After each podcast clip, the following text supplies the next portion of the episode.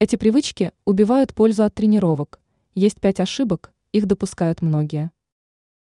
Мы занимаемся спортом, чтобы иметь прогресс в избавлении от лишнего веса или просто в достижении лучшего самочувствия.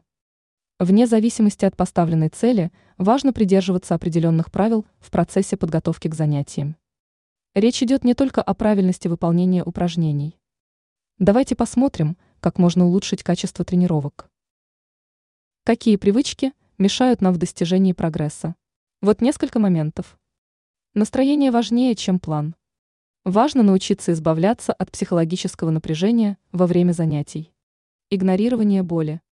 Если она постоянна, то стоит снизить нагрузку. Отсутствие разминки. Это может привести к болевым ощущениям и даже травмам. Награждение за тренировку едой. На самом деле эта привычка просто нивелирует прогресс. Игнорирование кардио и силовые. Важно соблюдать баланс в упражнениях. Ранее мы писали о том, какие продукты нужно есть для здоровья печени.